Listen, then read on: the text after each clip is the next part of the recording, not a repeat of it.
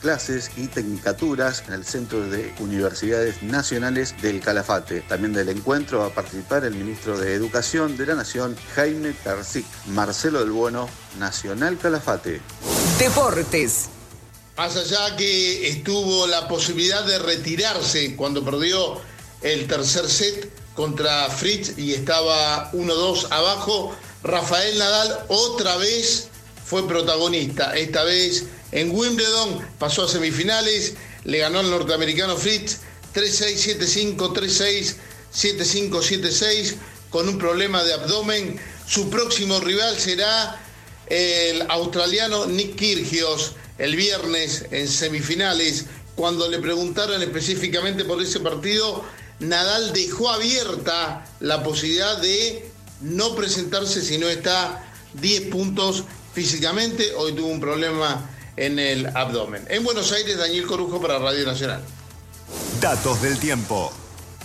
En Puerto Argentino, Islas Malvinas, temperatura 3 grados, humedad 88%, cielo nublado. Y en la ciudad de Buenos Aires, temperatura 13 grados, 3 décimas, humedad 94%, cielo cubierto. Informó la radio pública en todo el país. Miércoles. Todos los días. La radio pública.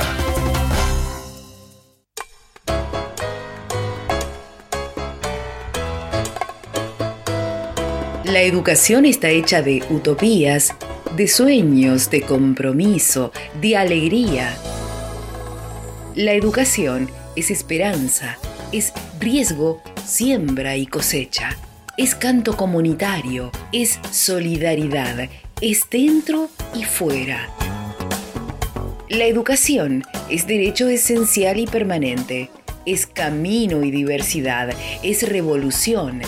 La educación es humanidad. Desde ahora y hasta las 18, Conexión RACE, programa dependiente del Consejo Provincial de Educación, distinguido con el premio Aire Nacional edición 2021 en el rubro Mejor Programa de Servicio Comunitario, otorgado por la Radio Pública Argentina.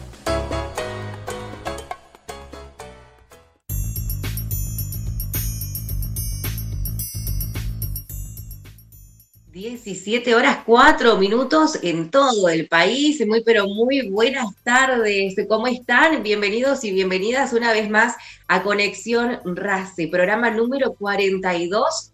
El primer programa de este mes de julio, este programa que le pertenece a las radios socioeducativas de Santa Cruz y que nos encontramos en Radio Nacional Calafate, AM 730 y FM 88.1. Un gusto saludarte. Mi nombre es Marta Agesta y junto a Ariel Sánchez te vamos a acompañar hasta las 18 horas. Nosotros desde Río Gallegos. Hola Ariel, ¿cómo estás? Hola Marta, muy bien. Y bueno, saludamos como de costumbre a toda la audiencia de Conexión RACE y agradecemos a quienes nos sintonizan también en vivo a través de FM Educativa de Río Gallegos y en Puerto San Julián a través de FM Marea. Estamos también realizando gestiones, está realizando gestiones uno de nuestros compañeros, Juan Saborido, a quien también saludamos, para transmitir en vivo también por la FM 88.5 de Puerto Deseado. Y bueno, en los próximos días seguramente vamos a tener novedades al respecto. Perfecto, saludamos entonces también a Puerto Deseado esta tarde. Y bueno, este programa que pueden escuchar además en diferido en las emisoras que componen nuestra red provincial de radios socioeducativas. Como siempre, saludamos a quienes se encuentran en el Calafate acompañándonos a cargo de la operación técnica en controles centrales de Radio Nacional Lago Argentino, Nicolás Salazar. Buenas tardes, Nico. ¿Cómo están allá? ¿Bien? Y saludamos también a Laurita, María Laura Rosel. ¿Cómo estás, Lau? Todo tranquilo, perfecto. Una jornada, una tarde fría, no solamente en Río Gallegos, en donde ahora tenemos una temperatura de un grado seis décimas bajo cero, humedad 92% y sensación térmica, Ariel, Escuchá la sensación térmica. 5 grados 9 décimas bajo cero a esta hora de la tarde. Así que eso explica muchas cosas. Y en el Calafate también. 0 grados la temperatura. Allí donde están Nico y Lau. 0 grados. Humedad 92%. sensación térmica un grado ocho décimas bajo cero. Así que abrigarse, a salir con cuidado, transitar y circular con extrema precaución, no solamente en la ciudad, en las rutas de la provincia también, por favor, tener mucho cuidado. Y lo mismo para los peatones, ¿no? Igual cuidado con las veredas escarchadas, congeladas, por favor, a ir con mucha, mucha calma. Bueno, así comenzamos entonces esta tarde en Conexión RACE, programa número 42, hasta las 18 horas. También podés escuchar Red Race Podcast en Spotify, con producciones de nuestro equipo de contenidos. Suscríbete para acceder a material para docentes y estudiantes. En el mes de la declaración de nuestra independencia, RACE, Red de Radios Socioeducativas de Santa Cruz, conmemora el histórico congreso que manifestó nuestra voluntad definitiva de ser una nación libre y soberana. El Congreso de Tucumán sesionó sin la representación de varias de las antiguas provincias del virreinato. Paraguay se rehusó a participar porque ya se consideraba una república independiente. Algunas de las provincias que formaban parte del Alto Perú, actual Bolivia, estaban en poder de los realistas. Salvo Córdoba, no concurrieron las que integraban la Liga de los Pueblos Libres, es decir, la Banda Oriental o Uruguay, Corrientes, Entre Ríos, Misiones y Santa Fe, porque se oponían a las políticas centralistas y las ideas promonárquicas que atribuían a Buenos Aires, e incluso al Congreso, y, según se argumentó también, porque ya habían declarado su independencia. En Tucumán, el debate sobre las atribuciones y el funcionamiento que tendría el nuevo gobierno demoró semanas, pero gracias a la influencia de figuras como los propios San Martín y Belgrano, finalmente se discutió la declaración de independencia, que fue aprobada por votación el día 9 de julio. Bajo diversas circunstancias, que incluyeron que se mudara a Buenos Aires, el Congreso no se disolvió sino hasta el año 1820.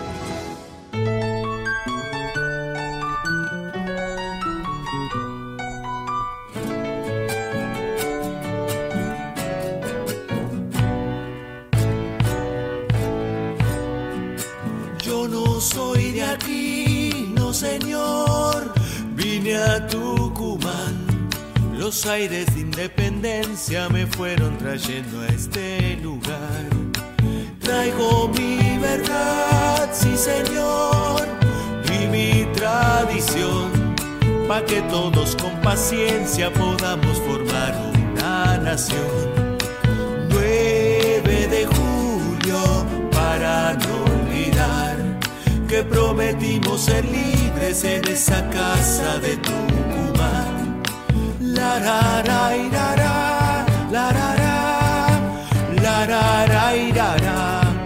que prometimos ser libres en esa casa de Tucumán. Segundita.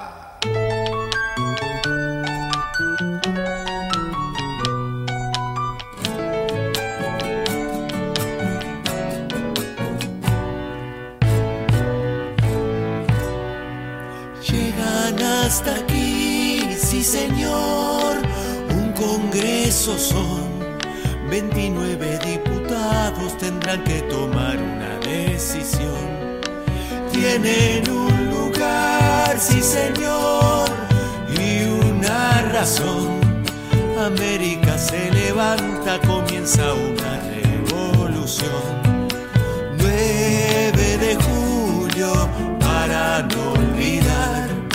Prometimos ser libres en esa casa de Tucumán. La ra ra ira, ra, la ra ra, la ra ra ira, ra, que prometimos ser libres en esa casa de Tucumán. Encontrá Conexión Race y nuestras producciones en Spotify. Busca Red Race Podcast. El tiempo de permanencia diaria de los alumnos y alumnas en los establecimientos educativos es un tema cuyo debate es de larga data. En general, se ha desarrollado un importante consenso en torno a que la extensión de la jornada escolar tendrá un impacto positivo sobre el alumnado, tanto en lo puramente educativo como en lo social en general. Y por eso la Ley de Educación Nacional plantea ya la necesidad de una jornada extendida para asegurar el logro de los objetivos fijados por la propia ley en materia educativa.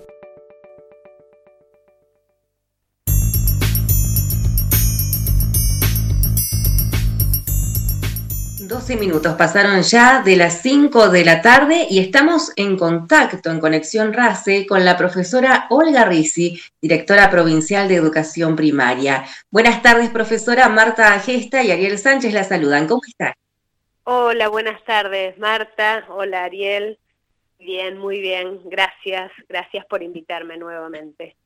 Bien, buenas tardes, Olga. Bueno, estamos en contacto con usted porque, bueno, sabemos que están desarrollando una importante agenda de trabajo en el nivel y queríamos consultar sobre algunos eh, de los temas sobre los que están trabajando. Sabemos que en estos últimos días, bueno, se estuvo trabajando eh, en la implementación del programa Libros para Aprender y queríamos consultarle qué eh, características tiene esta iniciativa y, cómo se implementa en nuestra provincia. Bueno, bueno, eh, sí, el, trabajo de la dirección de, nivel es constante. Realmente creo que mm, a partir de, esta gestión, este, en el marco de poder dejar también sentadas algunas cuestiones que hacen al derecho de los, de los pibes y las pibas de la educación primaria, eh, hay una serie de cuestiones que se van poniendo en marcha, como por ejemplo este programa que se denomina Libros para Aprender, que creo que en algún momento les conté, pero vuelvo a refrescar un poquito de qué se trata. Tiene que ver con un acuerdo que se alcanza en el Consejo Federal, en donde los ministros y las ministras de todo el país eh, se apropian un poco de este programa y se firma el acuerdo que nos permite tener para cada niño o niña de la educación primaria un libro o manual. Eh, a veces suena así como al pasar un libro manual, pero eh, un poco lo que yo les comentaba el otro día y me parece importante remarcar que no solamente para, para los docentes contar con este material que, te permite organizar la tarea didáctica, a sabiendas que eh, te permite además llegar a cada familia, tener el material a mano, evitar a veces los tiempos de copia, evitar también las fotocopias, algo que en los últimos tiempos se utilizaba bastante, te garantiza también el ordenamiento, como te decía, de la tarea didáctica. Pero fundamentalmente me parece que es un acto de derecho porque esto también permite que todas las familias tengan a su alcance el material que desde la escuela se solicita y que si bien en algunos casos no es el eje fundamental del trabajo, sí es un complemento, pero también es importante saber que todas las familias y para cada uno de los integrantes que, estén en la escuela primaria de la misma familia, van a tener ese libro o manual de aquí en adelante, ¿sí? para todos los años, según el grado al que asista cada uno de, los chicos.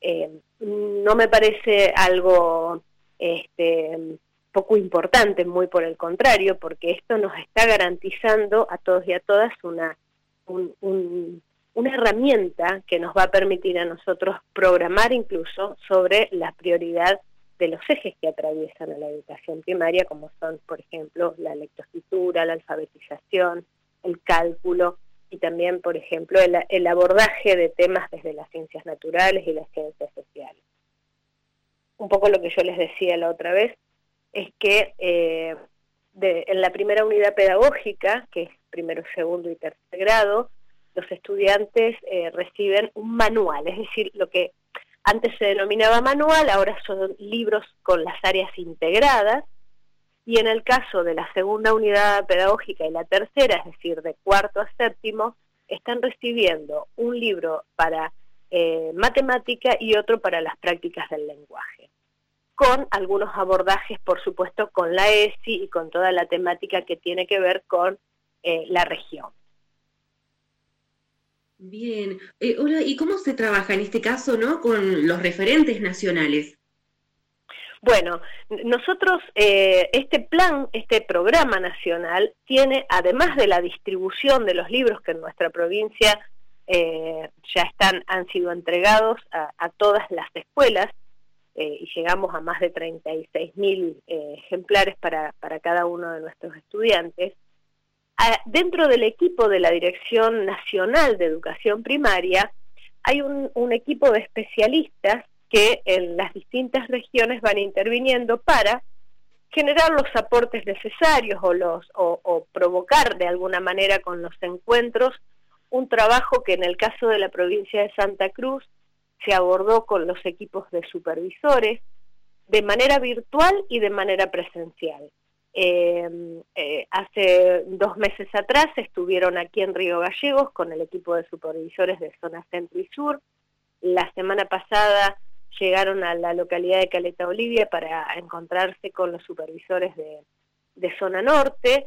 Este, y bueno, la tarea de ellos es un poco acompañar para que los supervisores puedan seguir acompañando en todo lo que refiere a la optimización del recurso, que es el libro, el manual, eh, en, términos de la matemática y la lengua.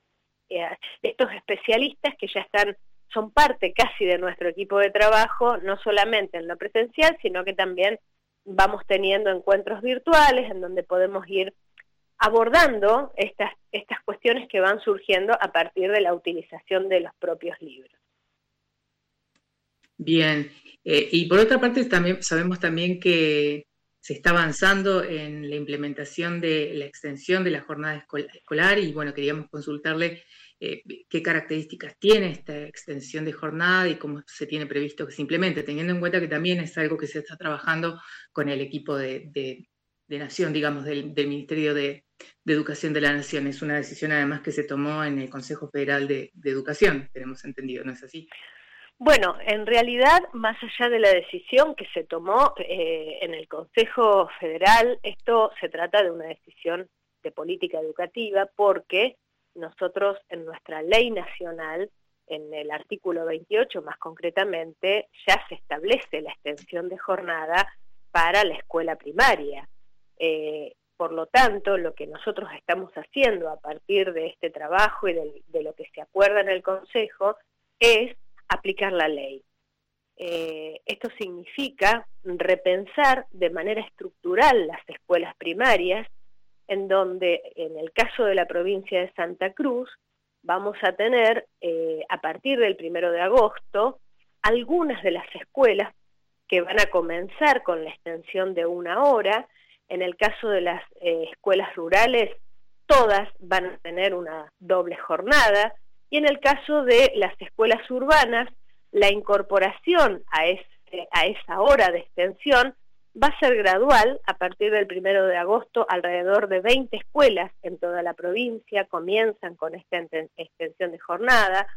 En septiembre va a haber otra tanda de escuelas porque imaginarán ustedes que este cambio de estructura no es una cuestión de magia, sino que hay que ir trabajando los espacios, los tiempos y los agrupamientos de manera tal que se efectivice definitivamente el cambio estructural de la escuela primaria y pasemos a tener a todas nuestras escuelas primarias, no solamente de Santa Cruz, sino de todo el país, con una jornada extendida y con el objetivo de aquí, es un, plan este, pensado también a largo plazo, de alcanzar la posibilidad de doble jornada en todas las escuelas primarias.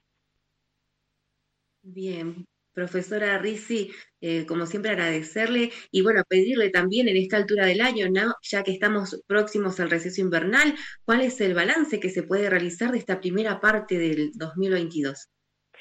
Bueno, bueno, la verdad que el, balance, siempre eh, en, esta parte del año, cuando uno le parece que ya lleva la mitad, nos queda la parte más larga del año, ¿no? A los docentes después que volvemos del receso de invierno, digo, bueno, Vieron que siempre septiembre, octubre, son como meses largos, pero hay tantos desafíos que se nos acortan los tiempos. Y creo que, y aprovecho como siempre para saludar a todas las escuelas, a todos los equipos docentes, a los equipos directivos, porque el trabajo que se está llevando adelante en esto de sentarnos a pensar la escuela, en esto de ver cómo implementamos esta hora, cómo vamos avanzando para darle la garantía a nuestros estudiantes, porque el eje, y lo tenemos bien sabido los maestros, es saber que el mejor lugar para nuestros estudiantes, para nuestros niños y nuestras niñas es la escuela, que adentro de la escuela siempre están bien. Entonces, este, como, como balance de esta mitad del año, por lo menos la alegría de saber que hay mucho entusiasmo en el trabajo, eh, que hay un gran trabajo adentro de las escuelas, que la llegada de estos libros también nos ha permitido a nosotros recrear algunas cuestiones y creo que es el desafío, y hoy la escuela primaria se encuentra en un gran desafío que es transformarla, transformarla en una escuela en donde al menos el mayor de los tiempos se instale, pero con calidad y con la buena voluntad de toda la comunidad para que esto sirva y el derecho de nuestros niños se vea realizado en la educación primaria. Profesora Rizzi, como siempre, muchas gracias por este contacto con Conexión RACE. Muchísimas gracias a ustedes, les dejo un saludo y hasta la próxima, que seguro va a ser pronto. Seguro que sí. Buenas tardes. Buenas tardes, gracias. Conversamos con la profesora Olga Rizzi, directora provincial de Educación Primaria.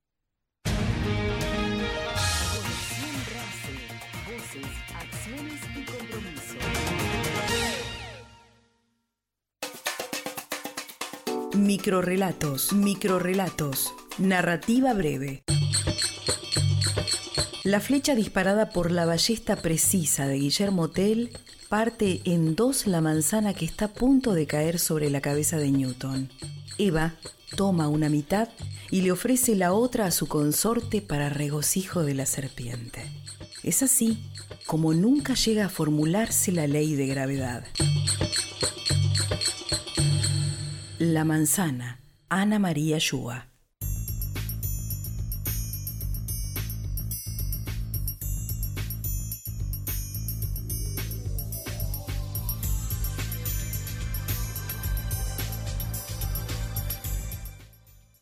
Veinticuatro minutos de las 5 de la tarde en Río Gallegos, un grado seis décimas bajo cero. Y en Río Gallegos también vamos a conversar ahora con nuestro compañero Ernesto, ya que escuchamos un micro relato producido por el equipo de la Red Provincial de Radios Socioeducativas y que está vinculado precisamente con la columna de nuestro compañero Ernesto Castillo. Ernesto, buenas tardes, ¿cómo estás? Te saludamos Marta y Ariel. Hola chicos, ¿cómo están? Un gusto hablar con ustedes, como siempre. Bien, ¿estamos con algún no te alcanzamos a escuchar bien. ¿Vos nos escuchás bien, Ernesto? Ahí, ahí te escuchás mejor. Ahí te escuchamos mejor, sí, te, recibimos mejor, así que quédate ahí en donde estás, no te muevas, Ernesto, por favor. Perfecto, perfecto, ¿cómo están? Muy bien, hola Ernesto. Eh, bueno, en estos días eh, se realizó un nuevo encuentro, el octavo encuentro del ciclo Patagonia Le, que bueno, es una iniciativa organizada articuladamente entre los ministerios de educación de las eh, diferentes provincias patagónicas y los planes de lectura, y queríamos que nos cuentes de qué se trata este ciclo. Sí, bueno, bien lo que decía Ariel, Patagonia Le es un, es un trabajo que que ya lleva bastante tiempo, comenzó en el año 2020, un trabajo arduo que apuntó desde un inicio ¿no? a constituir este espacio común para la región a través de la literatura, de las identidades, de la cultura, de, la dimensión y alcance de, lo que es la soberanía del territorio patagónico, ¿no? entre otros propósitos. Eh, y a lo largo de estos encuentros se abordaron varios ejes ¿no? en este ciclo patagoniale por ejemplo, mujeres que escriben en la Patagonia, eh, literatura para las infancias, la novela patagónica, eh, bueno, entre otros. Ernesto, y en este caso, eh, ¿de qué se trató el encuentro? Bueno, Marta, en esta ocasión la consigna fue la brevedad, ¿no? Más precisamente lo que es el microrelato, formato caracterizado justamente por su brevedad, por su lenguaje preciso, con énfasis en la sugerencia, en la insinuación, en la sorpresa. Y bueno, con esto en mente, este octavo encuentro de Patagonia fue denominado justamente, en pocas palabras, grandes historias, ¿no? Haciendo referencia a eso eh, y abordando el desafío de explorar y, de reconocer el microrelato patagónico. Pero bueno, vamos a escuchar eh, mejor lo que nos decía al respecto la referente provincial del plan de lecturas, la licenciada Marta Pereira. Tuvimos el octavo encuentro de los patagoniales. Trató sobre microrelatos y se denominó en pocas palabras grandes historias. Y lo primero que tenemos que decir que si pensamos en ocho encuentros organizados por los planes de lectura de la región patagónica, eso es las provincias de Tierra del Fuego, Antártida Isla del Atlántico Sur, Santa Cruz, Chubut, Neuquén, Río Negro y La Pampa, han pasado ya 48 escritores. 48 escritores de la región que han dejado sus escritos para que sean distribuidos en todas las escuelas, para que los jóvenes, para que el público en general, los niños, las niñas, puedan tener la palabra de lo que se produce en la región. Un encuentro, como siempre, maravilloso porque los autores ponen en juego sus escritos, pero sobre todo en el diálogo con los demás, con los que escuchamos, con los otros escritores, y pensar un tema, en este caso el microrelato, nos dio la posibilidad de cuestionarnos sobre el mismo, de cuestionar eh, concepciones que hay a veces de la escritura más larga, como la novela, o como los cuentos más largos, y habilitar nuevas formas de leer, de pensar la brevedad del microrelato y la intertextualidad, cómo se ponen en juego las capacidades lectoras en cada uno de estos tipos de escritura. Y el microrelato nos convocaba, pensábamos entre todos que da para charlar mucho. A veces se cree que la extensión, la novela o los cuentos, ayudan a formar un lector más comprometido, pero el microrelato es desafiante. El, el microrelato y la intertextualidad, en pocas palabras poder condensar una historia y darle a los chicos, al lector, la posibilidad de completarla, de discutirla, de ponerla en pelea, si queremos, con otros formatos que se conocen. Y sobre todo la capacidad de pensar que la brevedad no significa para nada que sea simple. Fue un maravilloso encuentro donde se compartieron distintas ideas y concepciones del microrelato, de la microficción, pensarnos entre todos como escritores y como lectores en cada Patagonia Lee de un nuevo formato.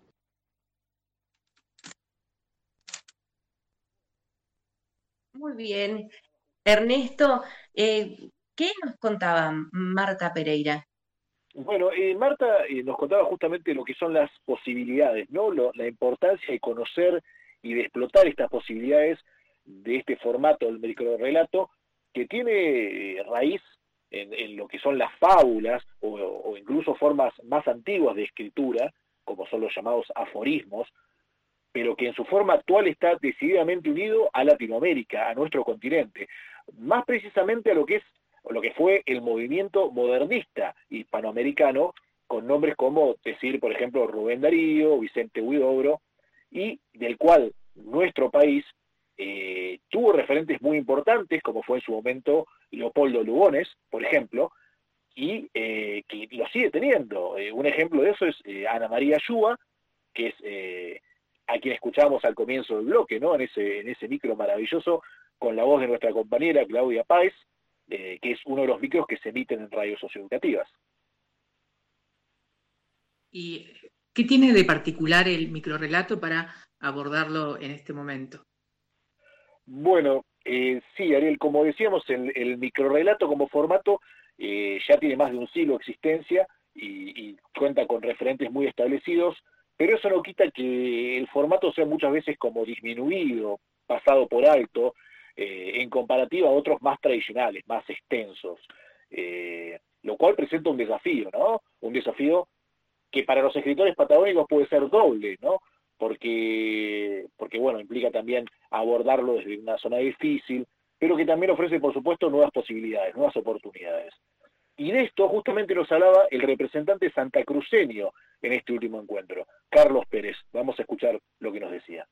Comentar un poquitito lo que fue el balance del encuentro con los escritores de Patagonia a través del Patagonia Lee y hablar un poquito de lo que significa para muchos de los que estamos trabajando en, en cuestiones de narrativa la perspectiva del microrelato, que es un artilugio bastante interesante en el plano de la creación de las ficciones con historias brevísimas que apelan, digamos, al imaginario colectivo desde la cuestión de la sorpresa, la ironía, el sarcasmo, incluso aporta, digamos, nuevas visiones sobre géneros como el terror, etcétera, etcétera. Lo breve le da un marco, digamos, de cierto grado de curiosidad al trabajo de los escritores, en el caso particular mío, que, provengo de la poesía, del discurso de los guiones de cómics, etcétera, etcétera, el formato microrelato aporta una frescura, digamos, bastante interesante y haber compartido con tantos escritores conocidos este, y valorados en sus provincias eh, siempre es una alegría, un orgullo.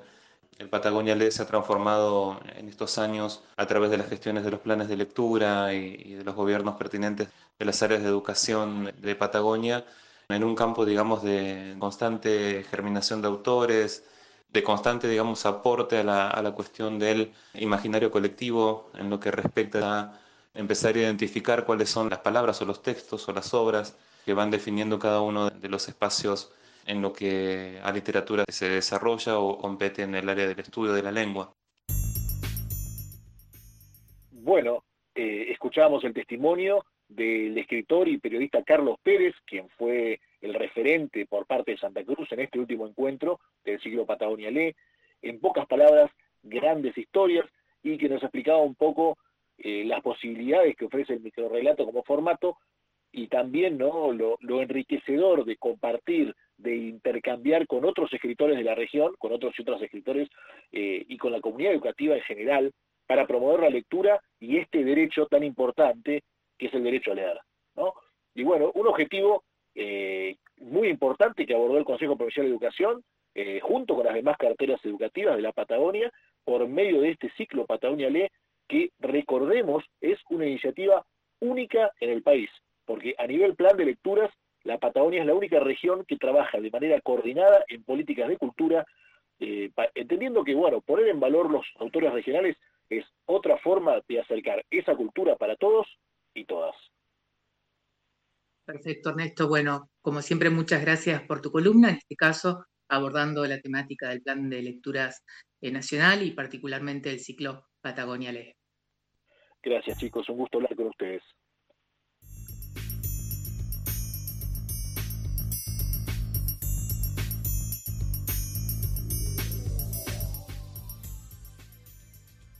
Nosotros continuamos en Conexión RACE, 17 horas 34 minutos. Estamos desde Río Gallegos junto a Ariel Sánchez y en el Calafate desde Radio Nacional, Nico Salazar y María Laura Rosell saludamos a todo el equipo de la red de radios socioeducativas en la producción de Conexión RACE. Y para saber, vamos a estar recorriendo la provincia de Santa Cruz a través del Servicio Meteorológico Nacional. Mencionamos que en Río Gallegos la temperatura actual un grado seis décimas bajo cero, humedad 92%, sensación térmica 5 grados 9 décimas bajo cero. Pero nos vamos a trasladar a zona centro. En Puerto San Julián la temperatura dos décimas de grado bajo cero, 90% el porcentaje de humedad, sensación térmica 5 grados 8 décimas bajo cero. Así es que nosotros te invitamos a seguir en sintonía, Conexión RACE, programa número 42.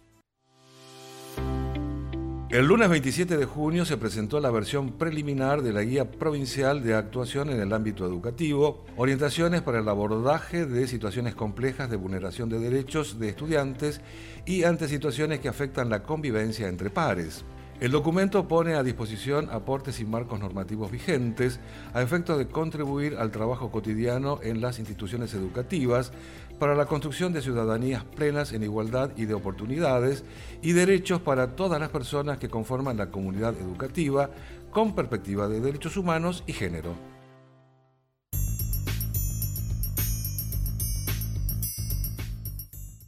Y a continuación vamos a charlar con la licenciada en psicología Gabriela Warner, integrante del equipo provincial de ESI. Licenciada, buenas tardes. Marta de Gesta y Ariel Sánchez la saludan. ¿Cómo está? Hola, buenas tardes. ¿Cómo andan? Bien, muy bien. Buenas tardes.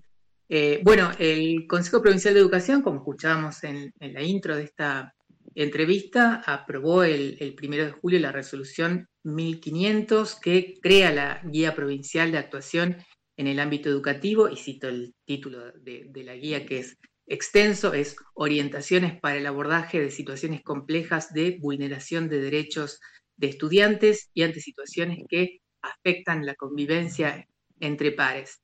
Habida cuenta de esto, entonces, Gabriela, queríamos consultarle qué eh, particularidades tiene precisamente esta guía.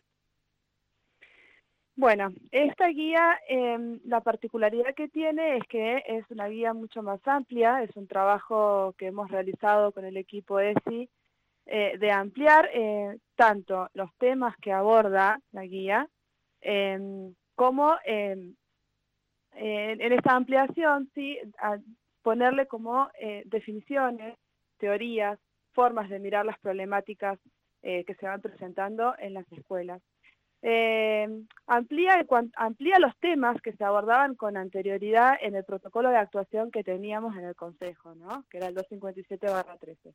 Esta guía propone nuevos temas con nuevas miradas y nuevas formas de ver esas, esas problemáticas. Como bien decían en la intro, con perspectiva de derechos de género y de ESI también. Bien, y bueno, ¿por qué es eh, necesario ¿no? contar con esta herramienta? ¿Por qué es necesario? Y porque eh, nosotros eh, sí o sí, como consejo, como institución, como, las instituciones deben tener em, instrumentos legales, ¿sí? que coordinan de alguna manera el accionar dentro de las instituciones ante las problemáticas que se van presentando. Son como pautas de acción. Lo que tiene esta guía es que no solamente dice qué hacer ante una situación que se presente en la institución, del tipo, por ejemplo, situación de abuso, de maltrato o de ideación suicida, además de las pautas de acción que se le puede brindar, que esta guía aporta, em, lo que tiene la guía es que amplía y presenta definiciones. Entonces, sí o sí nosotros tenemos que tener algo que diga qué hacer. Bueno, la guía lo aporta, pero aparte de eso aporta una mirada diferente, no sé si diferente, más en realidad una mirada compleja de las situaciones que se van presentando. Los instrumentos legales eh, son un tipo de dispositivo que regulan las dinámicas institucionales de alguna manera, son necesarios. Nosotros justamente revisábamos la guía y veíamos la cantidad de, situaciones que se abordan, que son, bueno, siempre en la línea de, la vulneración de derechos, ¿no? Pero es, sumamente amplia, maltrato infantil, explotación sexual, violencia machista, embarazo en adolescentes, eh, lo que decía usted, eh, suicidio y autolesiones, eh, sospecha de presencia de armas, ciber, hostigamiento, bueno, y, el listado puede, puede seguir, digamos. y hay muchas de estas situaciones planteadas que repercuten en la escuela o que se producen también en la escuela pero que, digamos, no eh, se limitan al ámbito escolar y con frecuencia tampoco se originan necesariamente en el ámbito escolar. Y entonces la consulta es, la guía ante todas estas situaciones tan variadas, eh, establece cómo actuar ante las situaciones, pero también seguramente eh, estas situaciones que requieren el abordaje, un abordaje más complejo justamente, involucran también a otras entidades y organismos. También la guía prevé esto de cómo entablar contacto con otras entidades, organismos e instituciones. La guía está pensada puntualmente para el ámbito educativo. Eh, justamente, bueno, em, sabemos que ahora en San Julián van a haber unas jornadas con niñez en la cual eh, también eh, la propuesta es pensar con otras instituciones, pero la guía en puntual apunta a la... necesariamente se coordina con otras áreas. ¿Sí? Porque, bueno, si tenemos que hacer una denuncia, no, no podríamos hacerlo dentro del ámbito educativo, si tendríamos que ir a, los espacios de la justicia. Eh, pero sí la guía está pensada para el ámbito educativo. ¿sí? Eh, nosotros eh, cuando presentamos esta guía ampliamos, por ejemplo, presentamos como algo previo para poder escuchar, por ejemplo, los voces y los comentarios y, y los aportes de los docentes, los y las docentes. La idea de allí fue también abrir el juego, abrir la cancha para escuchar aportes, porque bueno, nosotros entendemos que no tenemos eh, todo el saber, ¿no? La, idea es poder hacerlo de manera colectiva, entonces eh, nosotros abrimos el espacio también para que se puedan hacer aportes a esta guía, pero siempre referidos al ámbito educativo, sí. Bien, perfecto. Bueno, y en sí el proceso, ¿cómo fue la elaboración de esta guía provincial? Eh, esta guía eh, surgió en, en, octubre del 2019. Por aquellos mm. tiempos eh, surgió esta necesidad de ampliar este protocolo de actuación previo que teníamos, porque había cuestiones que no, que no estaban contempladas, que no había nada escrito al respecto de qué hacer, y muchas veces eran eh, se buscaban soluciones como, como se podía, ¿no? Desde el saber propio de cada docente y desde la idiosincrasia de cada institución. Surgió en aquella entonces, en el 2019, eh, además sumado al avance eh, y, al, y al crecimiento del plexo normativo, tanto a nivel nacional como provincial, que ya el acuerdo anterior estaba quedando obsoleto porque había nuevas leyes que regulaban también nuestro accionar dentro de lo que es el ámbito educativo. Entonces, Surge en 2019, bueno, en periodo de pandemia se siguió trabajando hasta ahora que salió a la luz.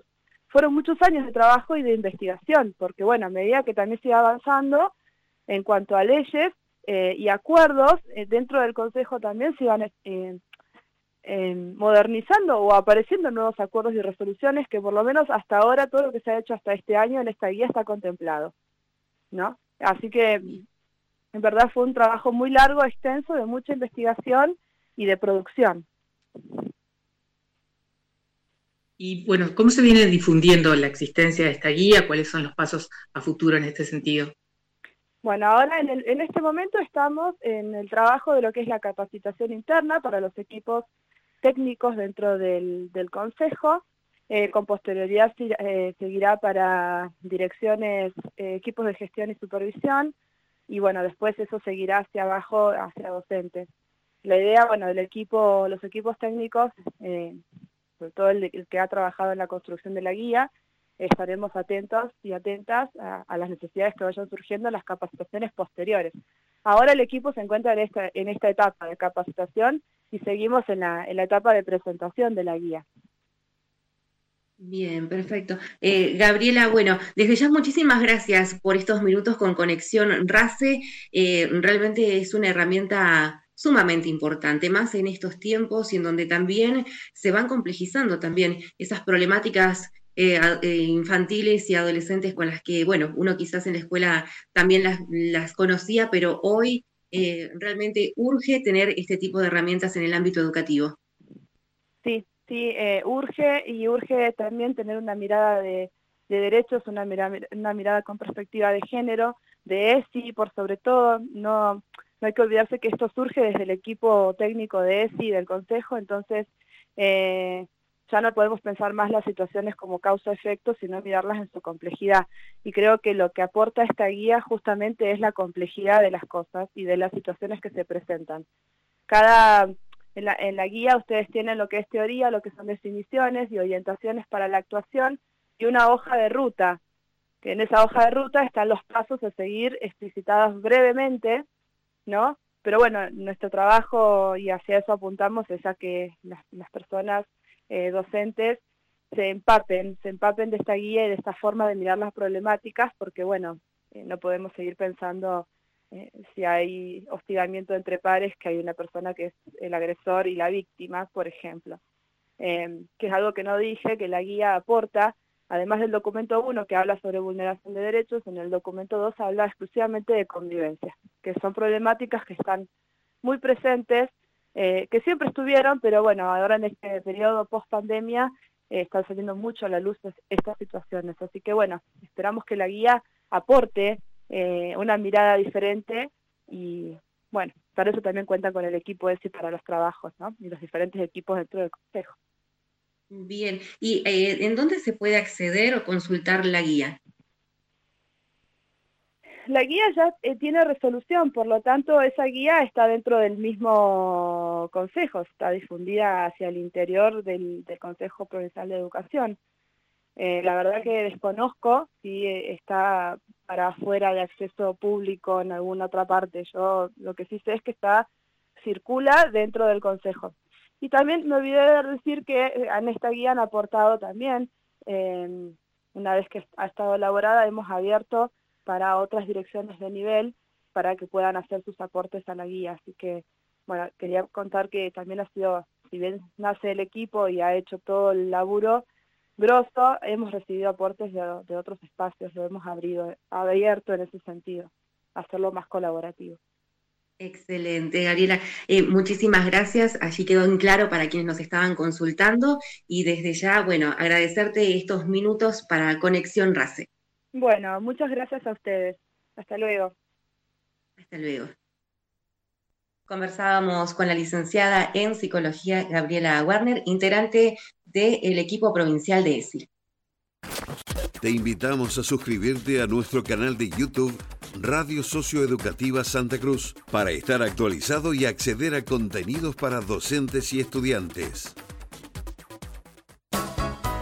Intercambio, políticas públicas, avances, encuentros, participación en Conexión RACE hasta las 18 horas.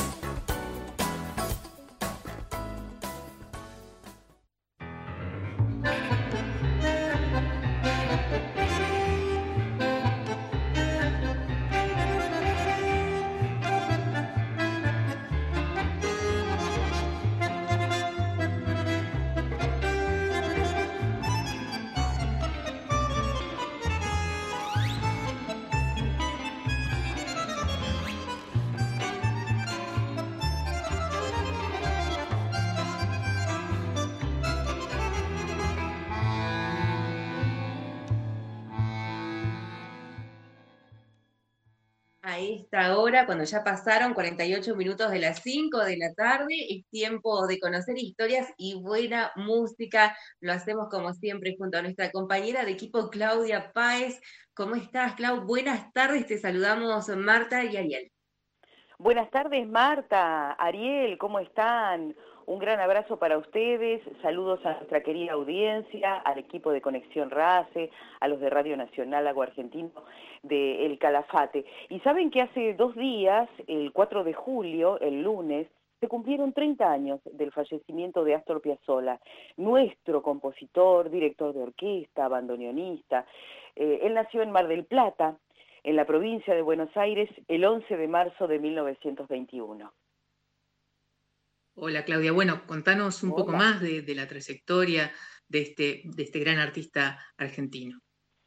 Eh, bien, eh, Astor fue ante todo revolución. El tango que él creó, el tango que él interpretó, llevaba eh, poderosas influencias clásicas y también del género del jazz. Y se inició con la música cuando estuvo en Nueva York viviendo con su familia entre los años 1925 y 1936. Era muy chiquito, tenía ocho años, cuando su papá le regaló ese primer bandoneón y tras sus primeras clases hizo una grabación en acetato, como se hacía en esos tiempos, la difusión de la música. Y 10 años tenía, era muy chiquito también, eh, cuando lo hizo sin fines eh, comerciales, ¿no? Ese trabajo que quedó plasmado, como les decía, en acetato.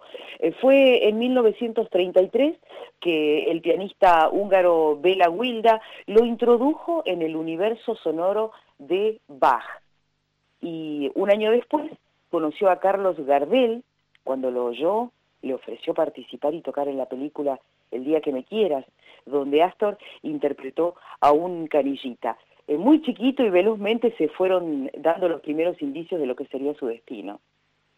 Bien, ¿y cómo es que entonces Astor se fue introduciendo en el espacio tanguero argentino?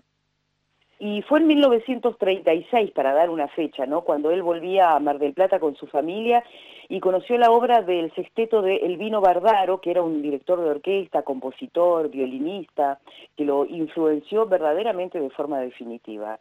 Astor eh, se mudó a Buenos Aires, tenía solo 17 años y ya estaba decidido a explorar el tango.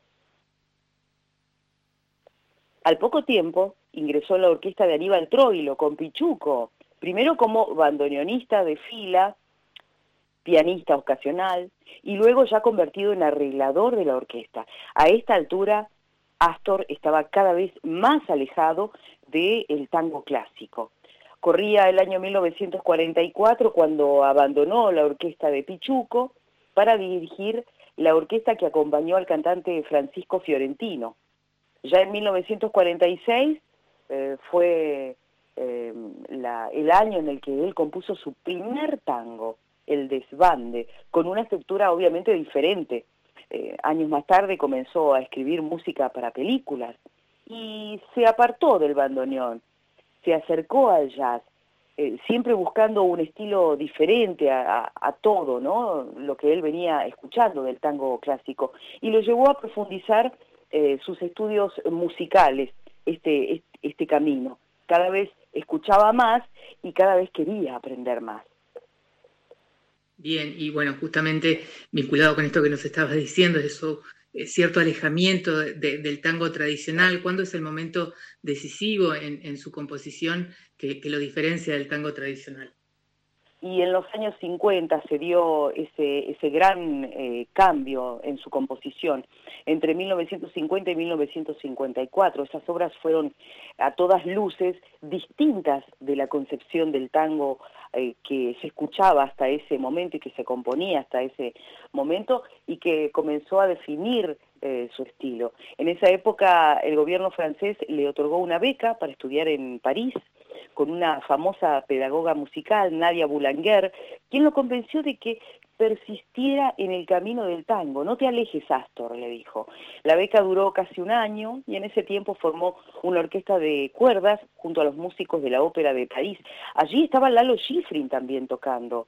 Se hicieron grandes amigos, terminaron grabando más tarde dos argentinos en París, donde el, sonido eh, es eh, muy fuerte de jazz, de tango y también del género latín.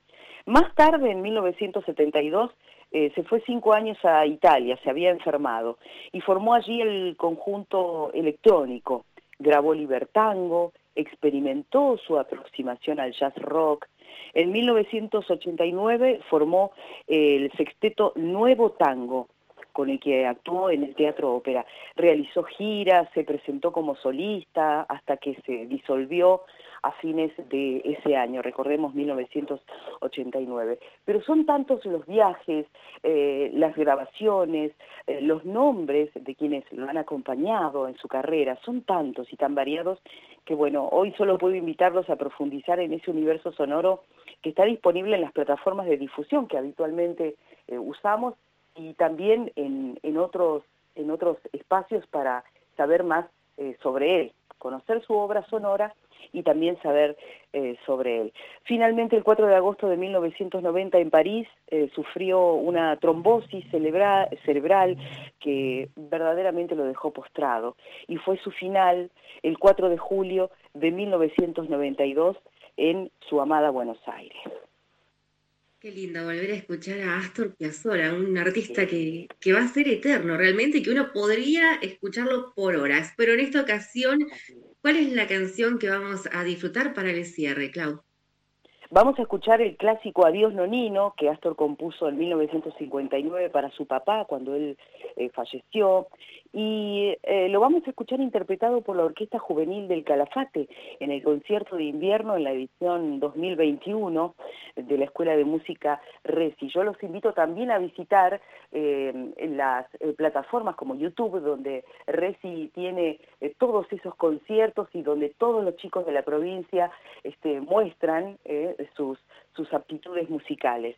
Pero bueno, vamos a escuchar en el final a, esta hermosa interpretación por la Orquesta Juvenil del Calafate. Perfecto, muchas gracias Claudia, como siempre. Gracias a ustedes y a la audiencia. Escuchemos a la Orquesta Juvenil del Calafate en el concierto de invierno edición 2021 con Adiós Nonino.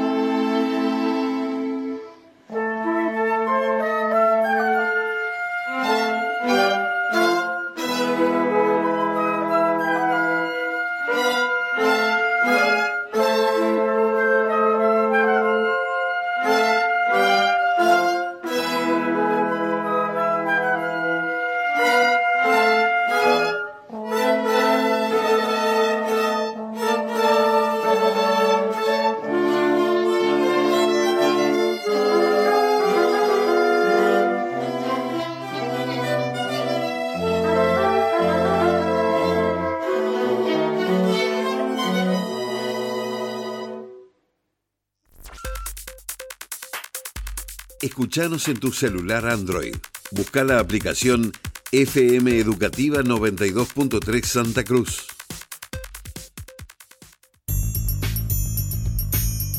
Al final y bueno, para mencionar antes de despedirnos, al principio del programa compartimos audios generados por el equipo de contenidos de la Red Provincial de Radios Socioeducativas referidos al 9 de julio, esta fecha que es tan importante para todos los argentinos, esta fecha que es una efeméride sentida en las escuelas y bueno, muy importante dentro del calendario escolar. De esta forma nos despedimos, Ariel, llegamos al final y les agradecemos a todos los oyentes de Radio Nacional Lau Argentino El Calafate, a nuestro operador Nico Salazar, a Lau Rosel en la producción y también a todo el equipo que nos acompaña cada miércoles. ¿Cuándo nos reencontramos? Como siempre, el próximo miércoles a las 17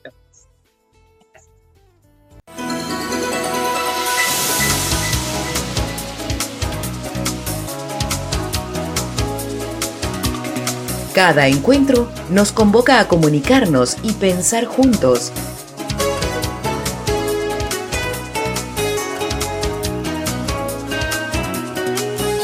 Cada encuentro nos invita a volver a conectarnos para seguir dialogando sobre el desarrollo